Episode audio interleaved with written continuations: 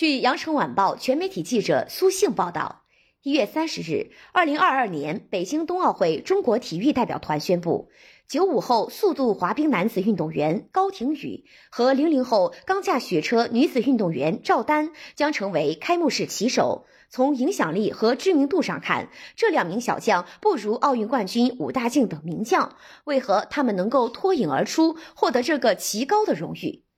到目前为止，中国代表团一共产生过十三名冬奥会开闭幕式旗手，其中花样滑冰的赵宏博担任过两届旗手。另外，夺金大户短道速滑、速度滑冰产生的旗手均不少。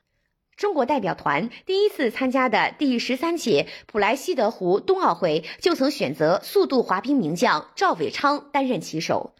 此次选择的两名旗手中，高亭宇是一名1997年出生的小将，与宁忠岩合称中国速度滑冰双子星。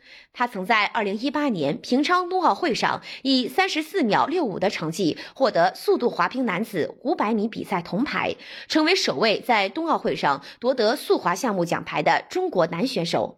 北京冬奥会周期，高亭宇状态一直不错。2020年2月。他在世界速度滑冰单项锦标赛五百米中滑出三十四秒二八二的成绩，创造了个人最佳纪录。同年九月，他在中国杯速度滑冰精英联赛中再次刷新个人保持的五百米全国纪录，成绩为三十三秒八三。其后又在世界杯分站赛上多次滑出三十四秒以内的成绩，并在速度滑冰世界杯波兰站夺冠，让人对其本届冬奥会的表现有了更多的期待。其次，速度滑冰是中国队长期以来的优势项目。过去，叶乔波曾在这个项目中为中国代表团取得历史性突破。二零一四年，张虹也曾在索契冬奥会创造历史，赢得速度滑冰的首枚金牌。如今，高亭宇的主项五百米对速度和爆发力的要求相当高，相当于田径比赛中的一百米短跑。因此，选择在这个项目有实力且形象健康阳光的高亭宇担当旗手，也在情理之中。钢架雪车过往是中国冰雪运动的弱项，但这两个周期进步飞速，不少运动员是跨界跨项选材而来。二零零二年出生的赵丹是中国钢架雪车队里年龄最小的运动员。他最早是呼和浩特市实验中学田径队的一名跳远选手。二零一八年入选中国钢架雪车队后，他在这项勇敢者的运动中进步很快。二零一九至二零二零赛季，她代表中国队首次参加了在瑞士举办的青奥会比赛，取得第七名的成绩。这也是中国女子钢架雪车首次登上冬青奥会赛场。二零二一至二零二二赛季。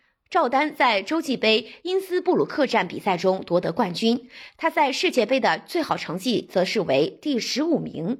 在北京冬奥会舞台，还有很多像赵丹一样跨界跨项选材而来的运动员。相信赵丹此次担任旗手，会鼓舞更多的赵丹加入到冰雪运动的大家庭，夯实中国的冰雪人才厚度。另外，两人的比赛项目开赛时间均较晚，都在二月十日以后才登场。担任旗手，相信不会影响他们的比赛状态，这也是两人入选的原因之一。而选择一男一女担任旗手，则是遵循了国际奥委会倡导的男女平等原则。去年在东京奥运会上，也是朱婷和赵帅共同担任了东京奥运会开幕式中国代表团旗手。